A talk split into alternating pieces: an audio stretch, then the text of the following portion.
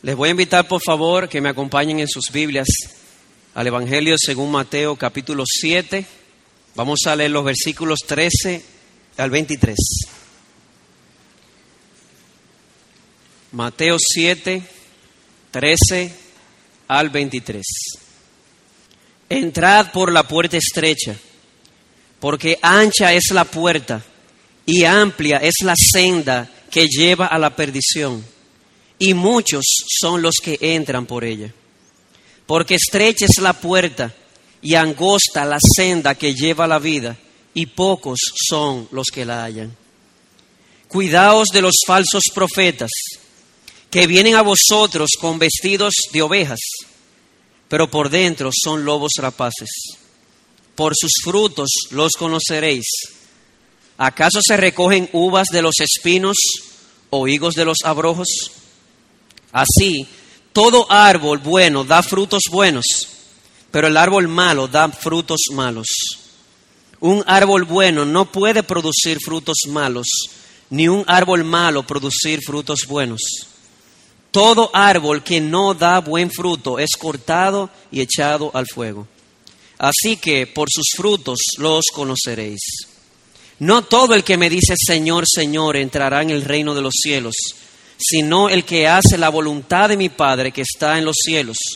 Muchos me dirán en aquel día, Señor, Señor, ¿no profetizamos en tu nombre y en tu nombre echamos fuera demonios y en tu nombre hicimos muchos milagros? Y entonces les declararé, jamás os conocí, apartaos de mí los que practicáis la iniquidad. Amén.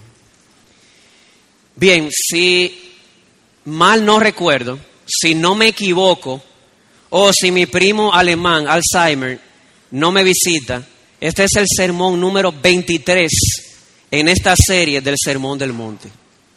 ¿Y qué es lo que hemos visto hasta ahora? En más de una ocasión se ha dicho y se vuelve a decir que el tema principal de esta sección es el reino de Dios, la vida de los hijos del reino, es decir, de aquellas personas que están bajo el señorío del rey Jesucristo. Y el bosquejo se ha estudiado de la siguiente manera. Nosotros comenzamos hablando de las cualidades, las características o el carácter de los hijos del reino. Se dijo que ellos son pobres en espíritu, es decir, tiemblan ante la palabra de Dios y cuando se ven ante la majestad de Dios, ellos pueden ver su bancarrota espiritual. Así comienza la felicidad cristiana. Ellos no solamente ven su bancarrota espiritual, ellos lloran por su pecado, por los pecados del pueblo de Dios y también por los efectos del pecado en el mundo. Y eso les lleva a tener un carácter humilde o manso frente a los demás y a desear con hambre y sed la verdadera justicia de la cual carecen. No solamente eso, eso les lleva a ser misericordiosos con los demás, estando conscientes de que ellos necesitan misericordia. Ellos tienen un corazón puro, un corazón limpio, es decir, enfocado únicamente en Dios. Ellos son pacificadores, buscan de manera activa la paz para con todos. Eso nos llevó a la segunda sección general. Cuando un hijo de Dios vive de esa manera, ¿cuál es el resultado? Bueno, el primer resultado es que van a ser perseguidos. Pero bienaventurados los que son perseguidos por causa de la justicia. Pero también van a causar un impacto en la sociedad. En una sociedad insípida, ellos van a ser sal de la tierra. En una sociedad en oscuridad, ellos van a ser la luz del mundo. Luego vimos la justicia de los hijos del reino. Es una justicia superior, superior a la de los fariseos, que simplemente era algo externo. La justicia de los hijos del reino es una justicia que viene de un corazón transformado. Y vimos seis ejemplos de esto, con relación a la ira injusta, con relación al adulterio, con relación al divorcio eh, ilícito que es resultado de la codicia, como Jesús lo presenta, ese carácter eh, veraz. Vimos también la ley del talión o el ojo por ojo, diente por diente y el amar a nuestros enemigos de corazón.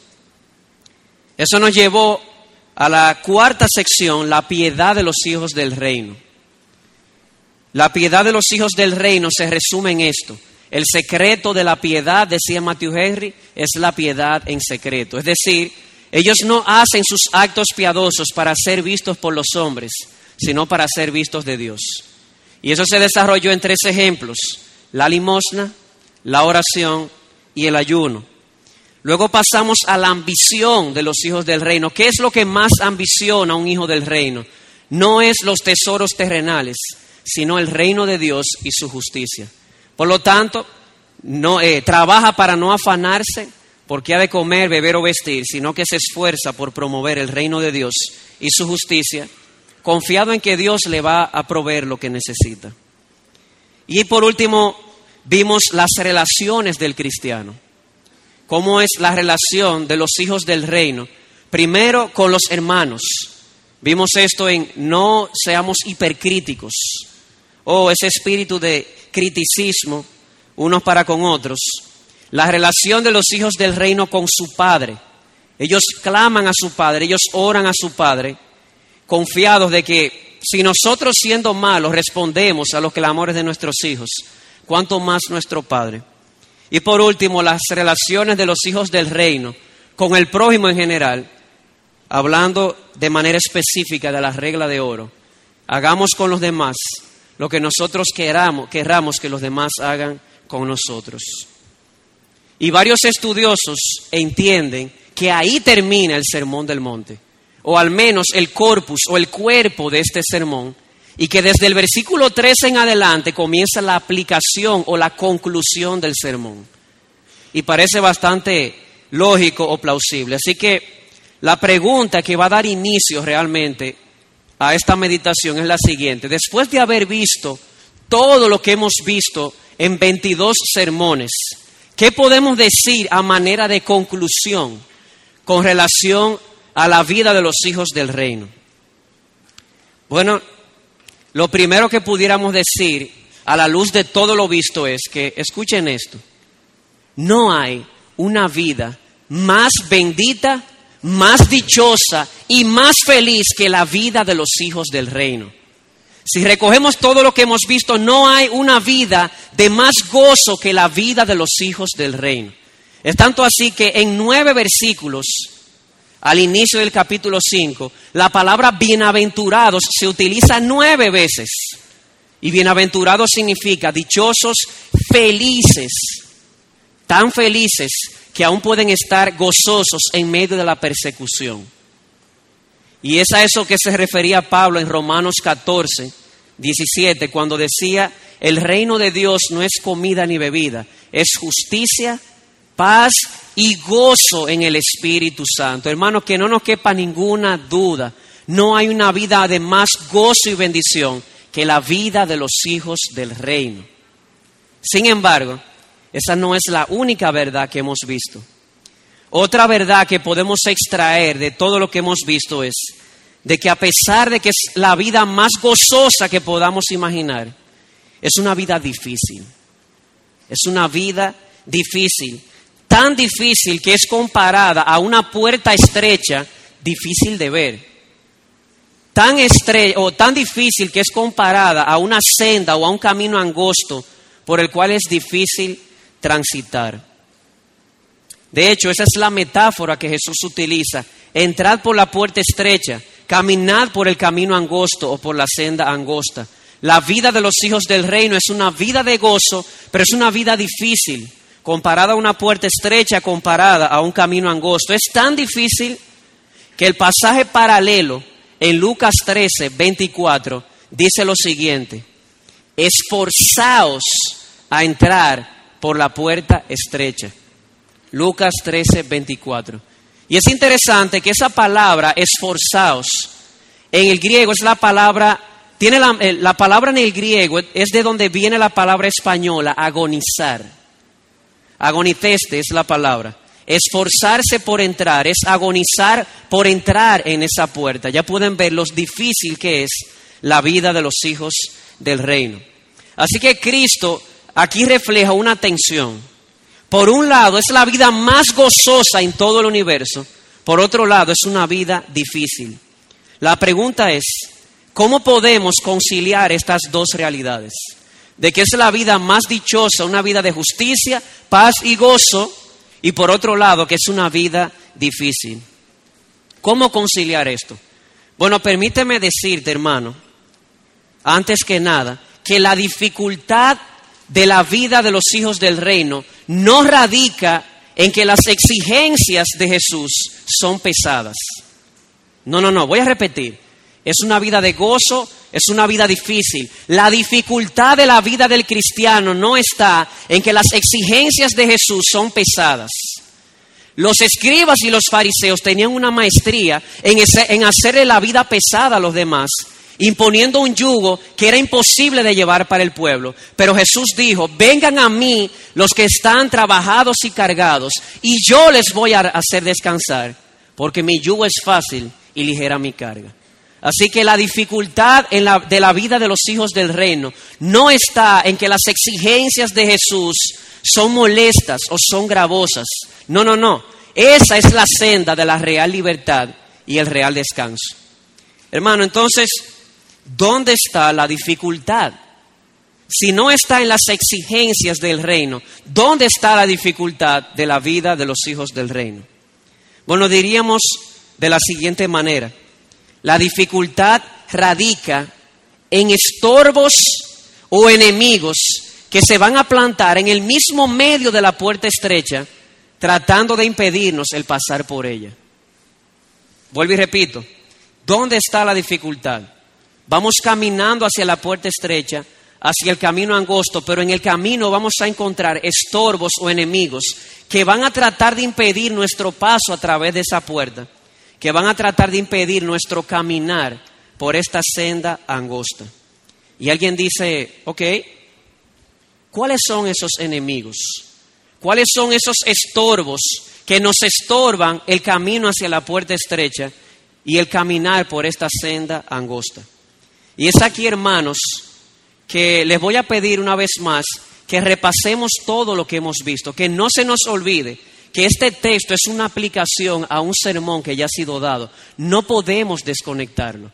Así que vamos a empezar desde el capítulo 5 a recoger todos los obstáculos que se van a meter en el medio o que van a querer nublar nuestra visión de la puerta estrecha. Y el primero de ellos es la persecución. La primera dificultad para entrar por esa puerta estrecha y, para caminar por ese camino angosto es la persecución. De hecho, la palabra angosta que se utiliza aquí, senda angosta o camino angosto, si tiene la Reina Valera, esa palabra angosto tiene la misma raíz de la palabra tribulación en el griego. Palabra que es usada muchísimas veces para referirse a la persecución de los hijos del reino. Y no solamente eso, vámonos a la primera sección, el carácter de los hijos del reino. ¿Qué se dice allí? Mire, si usted es pobre en espíritu, si usted llora por su pecado, si usted es manso y humilde, si es misericordioso, si usted tiene hambre y sed de justicia, si tiene un corazón limpio enfocado en Dios, si es un pacificador, créame hermano, Jesús lo dice, usted va a ser de impacto a la sociedad. Será sal, será luz. Pero también por vivir de esa manera usted va a ser perseguido. Jesús dice, bienaventurados los perseguidos por causa de la justicia. De modo que el primer obstáculo que pudiera nublar nuestro caminar a esa puerta angosta o por este camino es la persecución. Y alguien diría, pero ¿dónde está el problema de la persecución? Hay otros textos donde se nos presenta la persecución como una bendición, en la cual Dios refina nuestra fe. O alguien diría, pero Jesús dice, gozaos y alegraos cuando seáis perseguidos. Sí, pero nota que Jesús dice, gócense cuando sean perseguidos, no por ser perseguidos. El gozo nuestro en la persecución no está en la persecución misma, porque no somos masoquistas tampoco. El gozo nuestro está en la recompensa. Dice, gozaos y alegraos. ¿Por qué? Porque vuestro galardón es grande en los cielos. Esa es la razón por la cual nos gozamos en la persecución. ¿Y dónde está el problema? Hermanos, Si nuestra visión no está en la recompensa, fácilmente vamos a sucumbir en medio de la persecución. Hermano, ¿usted tiene algún pasaje en mente? Claro que sí. La parábola del sembrador. Jesús dice que una parte de la semilla cayó en pedregales. Obviamente, al tener poca profundidad, la planta brota rápidamente, pero como no tiene raíz, cuando viene el sol, se seca. ¿Qué es eso? Jesús dice más adelante. Así hay muchos que cuando escuchan la palabra responden con mucho gozo, pero no hay raíz. ¿Y qué sucede? Que cuando sale el sol, que lo identifica con la persecución, con la tribulación por el reino, dice, se secan. De modo que, ¿qué hace difícil nuestra entrada por la puerta estrecha y nuestro caminar por el camino angosto? La persecución. Para nosotros poder transitar por esa senda de manera gozosa en medio de la tribulación, tenemos que tener un ojo en la recompensa. Gozaos y alegraos, porque vuestro galardón es grande en los cielos. Y así lo pone el apóstol Pedro en Primera de Pedro capítulo 1 versículo 6, escribiéndole a, a creyentes perseguidos. Pedro comienza diciendo, ustedes, creyentes perseguidos, escuchen esto, ustedes tienen una esperanza inmachitable, inmarcesible y gloriosa en los cielos. Y dice, en eso ustedes se alegran mientras son atribulados en diversas pruebas. Primera de Pedro capítulo 1 versículo 6. El gozo nuestro está en la promesa, en la esperanza, y ese gozo en la esperanza nos ayuda a sostenernos en medio de la, de la tribulación o de la persecución. Así que el primer obstáculo, la primera dificultad es la persecución. Vamos contra la corriente y la realidad es que si vivimos lo que el Sermón del Monte predica, vamos a encontrar oposición física y verbal. En segundo lugar, una segunda dificultad que va a tratar de nublar nuestra visión de la puerta estrecha se llama el legalismo. Legalismo o conformismo externo. Pastor, ¿y de dónde te saca eso? La segunda sección, o perdón, la tercera sección, Jesús resalta lo siguiente, vuestra justicia debe ser superior a la de los fariseos. Y como se explicaba el pastor Luis, eso significa debe ser una justicia que venga del corazón, una justicia externa, no una justicia meramente externa, sino que venga del corazón o interna. ¿Y cuál es el punto, hermanos? Bueno, el punto es que si nosotros no valoramos a Jesús más que la imagen que proyectamos externamente, seremos unos meros moralistas el moralismo, el legalismo, hermanos, y esto lo digo con todo pulmón, el legalismo es un obstáculo para pasar por la puerta estrecha. ¿Por qué? Porque pretende que nos conformemos con una apariencia externa. Jesús dice, no, la justicia de los hijos del reino tiene que ser superior a eso. Si es así, en tu no matar, en tu no robar, en tu no adulterar, eres igual a un fariseo, pero no pasa de ahí. Jesús exige una justicia que venga de adentro de un corazón transformado. De modo que la segunda dificultad para pasar por esa puerta, para transitar por ese camino, es el legalismo o el conformismo externo. Recuerda, hermano, a Dios no solamente le importa el qué, a Él le importa el cómo. Y es en Colosenses 3 donde Pablo dice, casadas, sométanse a su marido, maridos amen a sus mujeres, hijos obedezcan a sus padres, padres no exasperen a sus hijos, y así sigue. Y termina diciendo, y todo lo que hagáis, hacedlo de corazón, como para el Señor. Y luego termina diciendo, porque si obráis en injusticia, recibiréis injusticia. En otras palabras, no hacer lo correcto, pero no de corazón, Pablo lo identifica como una obra injusta, una obra defectuosa. En tercer lugar, un tercer obstáculo que se va a poner en el mismo medio del camino es el elogio de los hombres. ¿Cómo, cómo, cómo? Hermano, uno de los obstáculos más grandes para pasar a través de la puerta estrecha y caminar por la senda angosta, ¿saben cuál es? El elogio de los hombres. El capítulo 6 comienza de la siguiente manera. Cuidad de no practicar vuestra justicia delante de los hombres para ser vistos de ellos. De otra manera, no tendréis recompensa de vuestro Padre que está en los cielos. Y no me malentiendan, hermanos. No estoy diciendo que elogiarnos unos a otros es un problema, es malo. No, no, no, no. Deberíamos alentarnos y elogiarnos unos a otros. Lo que estamos diciendo es que un corazón no enfocado en Jesús, un corazón que ame más el elogio de los hombres que a Jesús, eso le va a ser un obstáculo. El elogio de los hombres le llevará a ser hipócrita. En tres ocasiones vimos eso. Dice, no seáis como los hipócritas que aman orar, corrijo, aman orar en las calles y en las sinagogas para que cuando los hombres los vean le alaben. El elogio de los hombres no es malo en esencia, pero en un corazón no enfocado en Dios es tremendo problema. Puede ser un impedimento para pasar por la puerta estrecha. Uno más, el materialismo. Déjame ver si estas frases, amado hermano, te suenan familiares, provenientes del capítulo 6. No os hagáis tesoros en la tierra, donde la polilla y el orín corrompen y donde ladrones minan y hurtan. ¿O qué te parece esto? No, podréis, podéis servir a Dios y a las riquezas. Luego Jesús dice, no se afanen por qué van a comer, por qué van a beber, por qué van a vestir. Vuestro Padre tiene control de todas esas cosas. De modo que uno de los principales obstáculos para pasar por la puerta estrecha y caminar por la senda angosta es el materialismo. Y vuelvo y repito, el mal no está en el chicharrón, el mal está en el estómago. No estamos diciendo que las posesiones materiales son malas, estamos diciendo que en una persona que valore más lo material que a Jesús, sus riquezas le llevarán al infierno. Jesús dijo, hablando del joven rico, cuán difícil es que un rico entre en el reino de los cielos. Es más, diría él, más fácil pasa un camello por el ojo de una aguja que un rico en el reino de los cielos.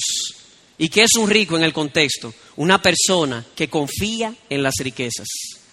Así que este es uno de los más grandes o de los más palpables. Un corazón no enfocado en Jesús, un ojo malo que valora más lo material que a Jesús, tarde o temprano, sus, sus, posesiones materiales le impedirán la entrada por la puerta angosta y el transitar por la senda estrecha o angosta. Y falta uno más, amado hermano, un obstáculo más. Hemos visto, primero, la persecución, luego vimos el legalismo o el conformismo externo, tercero, el elogio de los hombres, Cuarto, el materialismo. Falta uno muy importante que vimos esta noche. Se llama los falsos profetas. No sé si vieron que a partir del capítulo del versículo 15 dice, "Cuidaos de los falsos profetas." Acaba de decir, "Entren por la puerta estrecha, caminen por la senda angosta." Y luego dice, "Cuidaos de los falsos profetas y maestros." ¿Qué es un profeta? Bueno, un profeta en la escritura es un portavoz de Dios. ¿Cómo así? Bueno, el profeta está de espaldas a Dios y de frente al pueblo. Dios le habla al profeta, el profeta le habla al pueblo en nombre de Dios. Eso es un profeta. Vuelvo y repito, un profeta es una persona que habla al pueblo en nombre de Dios. ¿Qué es un falso profeta? Yo creo que ya podemos deducirlo. Si el profeta verdadero en el Antiguo Testamento y como hubo en los inicios de la iglesia primitiva, hablaba al pueblo en nombre de Dios, un falso profeta eres una persona que pretende hablar en nombre de Dios, pero que en realidad lo que promueve es su propia mentira.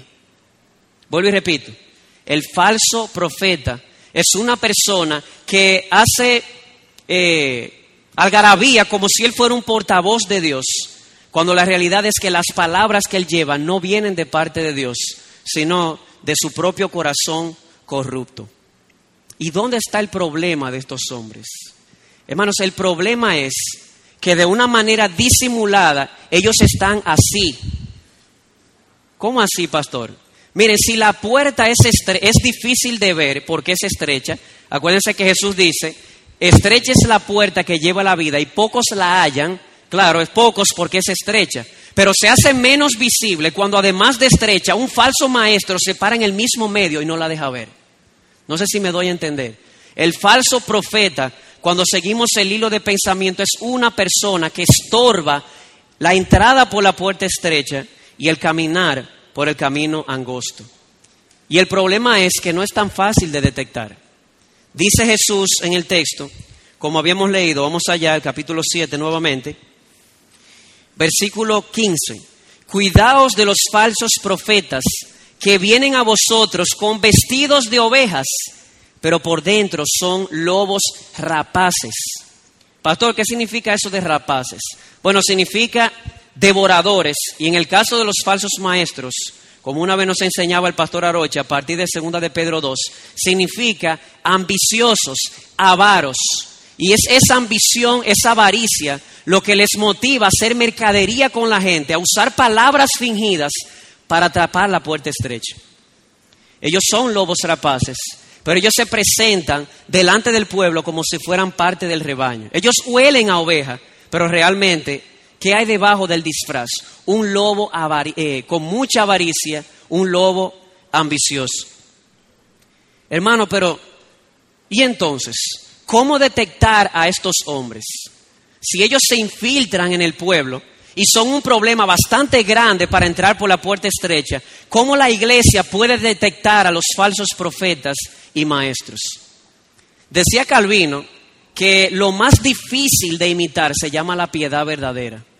Ellos fingen ser piadosos, hermano, pero tarde o temprano saldrá a relucir lo que son. Hermano, mire, por más que un falso profeta pretenda ser oveja, de, de un pronto van a ser, ¡au! Se va a ver en su enseñanza y en su vida que son lobos rapaces. Lo hago a propósito para, para ponerlo de una manera dramática. Tarde o temprano se va a detectar lo que son. Hermano, ¿y cómo? Jesús dice, por sus frutos lo van a conocer. Y luego dice, es decir, eh, en aquellos tiempos en Israel, había una especie de mata espinosa que desde lejos parecía que tenía uvas. Y había otra mata, como le llamamos aquí, otro árbol de cadillos o de cardos, que de lejos parecían como, como si fuera trigo, como si fuera, eh, como dice aquí, el higos. Imagínense esto, una planta de lejos es una mata de espina, pero de lejos usted cree que tiene uvas por su forma. Otra planta de cardos o cadillos, y de lejos usted cree que es higos. Pero la realidad es que cuando usted se acerca, usted se da cuenta que realmente ni era uva ni era higos. Jesús utiliza esta metáfora para hablarnos de la realidad de los falsos profetas. Tarde o temprano va a salir a relucir lo que son. Hermano, pero está bien, ok, por sus frutos los conoceréis. ¿Cuáles son esos frutos? Quisiera saber y debemos saber, porque Jesús nos está advirtiendo a no ser engañados por ellos. El primer fruto de estos falsos maestros que los va a denunciar es su enseñanza. ¿Qué enseñan? ¿Qué enseñan estos hombres? Miren, ellos pudieran fingir con palabras hermosas, pudieran tener una vestimenta muy hermosa, pueden parecer ovejas, oler a ovejas, pero ¿saben cómo lo detectamos según Jesús? Porque en su enseñanza nunca hay puerta estrecha ni camino angosto. ¿Cómo así, pastor? Jeremías denunció a los falsos maestros que curaban al pueblo con liviandad. Jeremías capítulo 6. Los falsos profetas andaban diciendo en el medio del pueblo de Israel, paz, paz, y no había paz. Es decir, en la, en la, enseñanza de estos hombres nunca hay puerta estrecha, nunca hay enseñanza de persecución ni de sufrimiento. Todo es paz, todo es prosperidad. No sé si les suena familiar lo que estoy diciendo. Por sus frutos los conoceréis. Todo aquel que finja ser un discípulo de Cristo, un maestro de Jesús, si no hay puerta estrecha en sus enseñanzas, comienza a parar las ovejas, las orejas, a activar las antenas, porque posiblemente sea un falso. Pero no es el único fruto. El único fruto que los evidencia no es su enseñanza, también su estilo de vida. Dice más adelante, Versículo 21, no todo el que me dice Señor, Señor, entrará en el reino de los cielos, sino el que hace la voluntad de mi Padre que está en los cielos. Muchos me dirán, Señor, Señor, en tu nombre profetizamos, echamos fuera demonios, hicimos milagros. Y Jesús les dijo, apartaos de mí, hacedores de iniquidad. La Biblia, la Reina Valera lo traduce, hacedores de maldad. La palabra griega es anomos, que significa sin ley. Oigan esto, hacedores de maldad, practicantes de iniquidad. La palabra griega es una sola, anomos, significa sin ley. Es como si Jesús le dijera, espérate un momentico, tú me estás llamando Señor a mí, pero tú viviste como si yo nunca te hubiese dado una ley para cumplir. Ojo con esto, hermanos. La evidencia de un profeta o de un maestro verdadero no es que haga milagros, ni que saque demonios, ni que cure personas. La evidencia de que una persona es un verdadero maestro de Dios es que en su enseñanza hay puerta estrecha y que se deleite en hacer la voluntad del Señor. Eso dice claramente Jesús. No todo el que me dice Señor, Señor, entrará en el reino de los cielos, sino el que hace la voluntad de mi Padre. Puede hacer caer un rayo del cielo, puede sanar a una persona que está muriendo de sida, puede hacer cualquier milagro si no anda conforme a la voluntad de Dios y no anda conforme al testimonio de la Escritura. Hermano, eso es un falso maestro. Sus frutos lo revelarán, su enseñanza y su estilo de vida. Y el problema es, hermanos, como les decía hace un momento, que estos falsos profetas están parados en el mismo medio de la puerta estrecha. Sus enseñanzas promueven el escapismo. No, no tribulación, no persecución. Sus enseñanzas revelan fariseísmo. Todo es externo, nada interno. Sus enseñanzas son hipócritas, mecánicas. Sus enseñanzas son materialistas. Si ves todo eso en su enseñanza, su fruto revelará quién te está hablando. Y el pueblo de Dios necesita estar equipado para detectar a estos hombres. Hermano, ¿cómo los detectamos? A la ley y al testimonio. Aquí tenemos la palabra de Dios dada por Dios para evaluar a todo aquel que se pare a predicar, incluyendo yo que soy el primero. Yo les ruego de todo corazón que si yo me paro aquí y digo algo que no es conforme a la escritura, con la misma escritura, me corrijan. Por amor al pueblo y por amor a mí. Ahora bien, tengo que dar una advertencia al respecto. Esto no es eh, una licencia para practicar el deporte del hipercriticismo. Jesús dijo, y acabamos de ver en el capítulo 7 más atrás, no juzguéis para que no seáis juzgados. No es que vamos a estar con una mascota y un lapicero buscando como si fuera un deporte las fallas en los maestros. No, no, ese no es el propósito de Jesús porque contradeciría lo que acaba de decir. Lo que Jesús está diciendo es estén alerta. Si ustedes ven una persona que proclama que habla en mi nombre, pero no hay puerta estrecha en su enseñanza y no vive conforme a la verdad de Dios, entonces es un falso maestro. Necesitamos, amados hermanos, discernimiento espiritual para estas cosas. ¿Y dónde está el problema? Empezamos la meditación diciendo lo siguiente, no hay una vida más deleitosa, más gozosa, más alegre que la de los hijos del reino. Pero es una vida difícil. ¿Por qué es difícil? No porque las enseñanzas de Jesús sean una carga, sino porque se van a poner en el camino ciertos obstáculos que tratarán de nublar nuestra visión de la puerta estrecha y del camino. La persecución, el legalismo, el elogio de los hombres, el materialismo y los falsos maestros. Y el problema, hermano, es el siguiente. Todos esos obstáculos que mencionamos, mencionamos cinco, pudieran haber más, pero esos cinco fue lo que pude detectar. Todos esos obstáculos atentan contra nuestro principal ídolo, que se llama el yo. El yo es el principal ídolo de nuestros corazones. Y esos obstáculos atentan contra ese ídolo. De modo que necesitamos un ojo bueno, un ojo que valore a Jesús por encima de mi propia vida, de tal manera que si llega la persecución yo pueda estar dispuesto a morir por Jesús. Necesito un ojo bueno que estime más a Jesús que a nuestra propia imagen, de tal manera que mi justicia sea de corazón. Necesitamos un ojo bueno que valore más a Jesús que nuestra reputación religiosa, de tal manera que podamos enfrentar la hipocresía. Necesitamos un ojo bueno que valore a Jesús más que a las posesiones, de tal manera que podamos echar todo eso a un lado, entrar por la puerta estrecha cada día y caminar por el camino angosto. Así que a modo de resumen, en todo lo que hemos dicho, noten esto. Jesús presenta dos justicias. La justicia meramente externa, la justicia superior. Prosigue para presentarnos dos tipos de devoción. La devoción hipócrita y la devoción real. Prosigue para hablarnos de dos tipos de ambiciones. La ambición materialista y la ambición espiritual. Y ahora, ¿qué queda? Eh, el momento de tomar la decisión. Ahí están las dos puertas.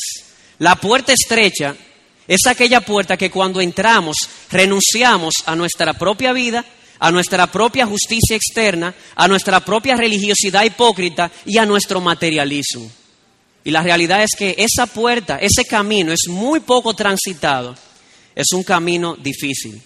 Por el otro lado, la puerta ancha simboliza el yo escoger la justicia meramente externa o de apariencia simboliza yo escoger mi propia vida antes que Jesús, simboliza escoger lo material antes que a Jesús.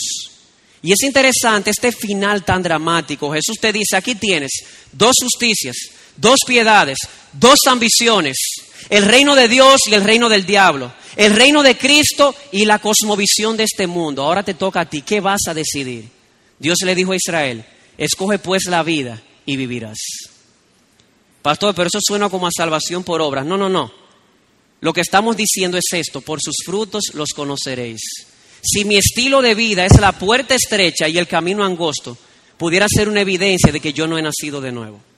¿Por qué? Porque la puerta ancha y espaciosa lleva a la perdición, la puerta estrecha y el camino angosto llevan a la vida.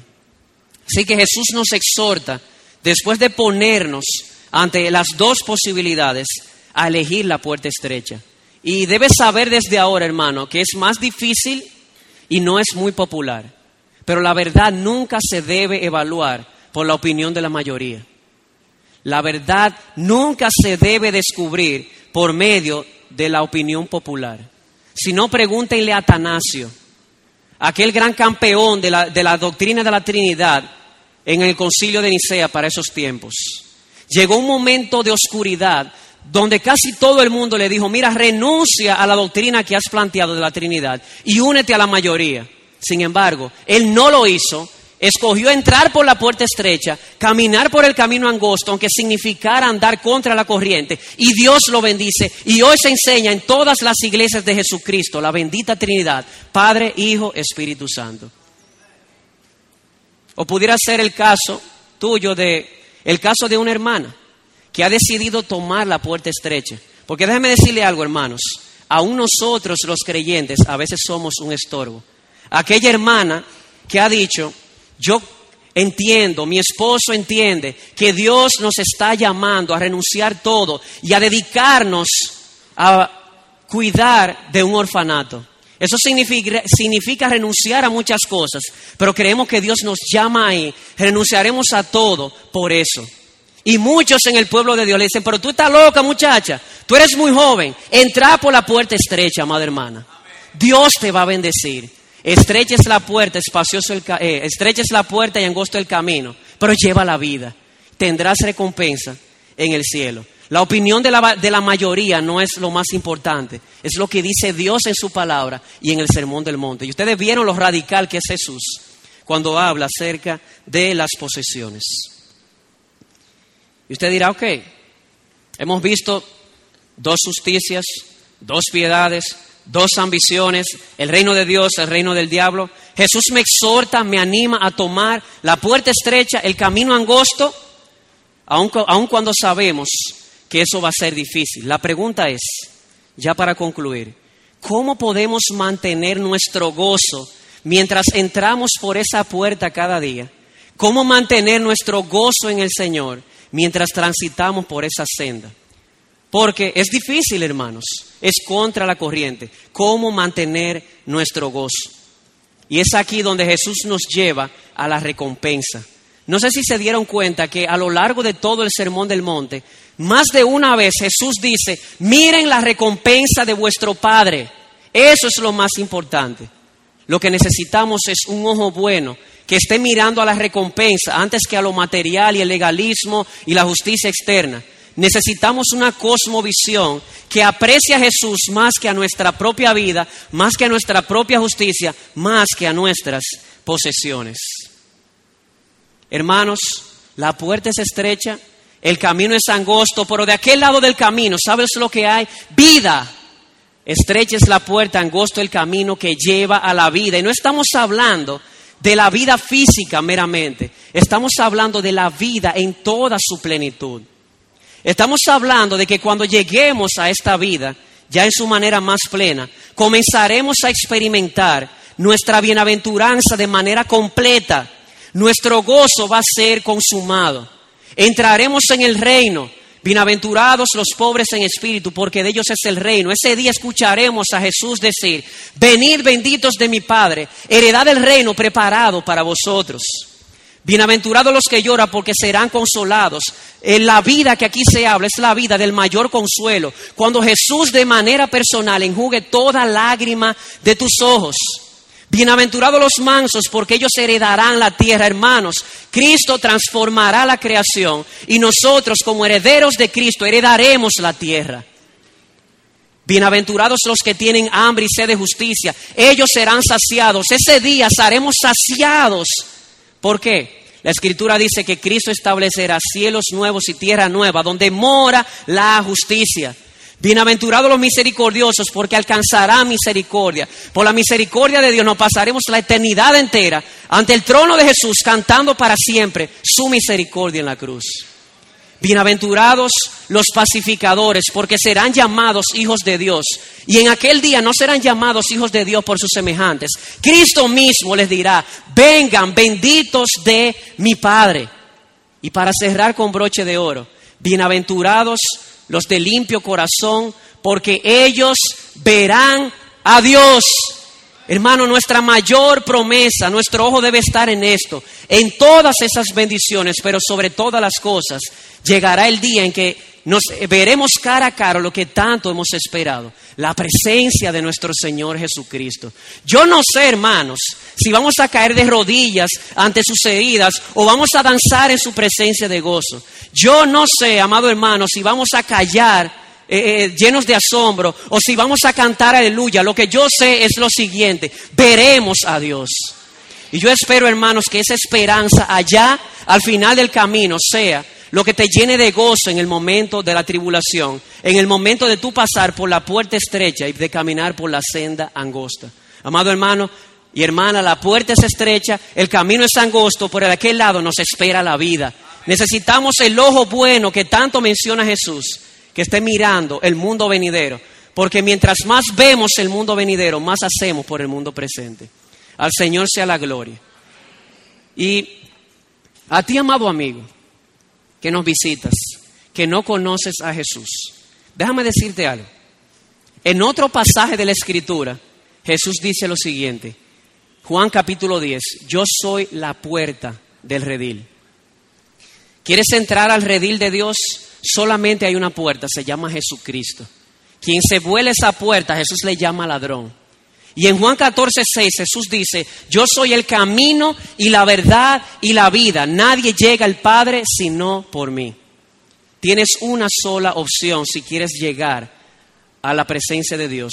Y esa opción es Jesucristo. Así que yo te exhorto en esta noche, amado amigo. Dios te ha puesto las dos opciones hoy. La vida o la perdición. Escoge la vida y perderás. ¿Y cuál es la vida? Jesús es nuestra vida. Nuestra vida está escondida en Cristo. Él vino al mundo a morir para que tengamos vida y la tengamos en abundancia. Así que al Señor sea la gloria.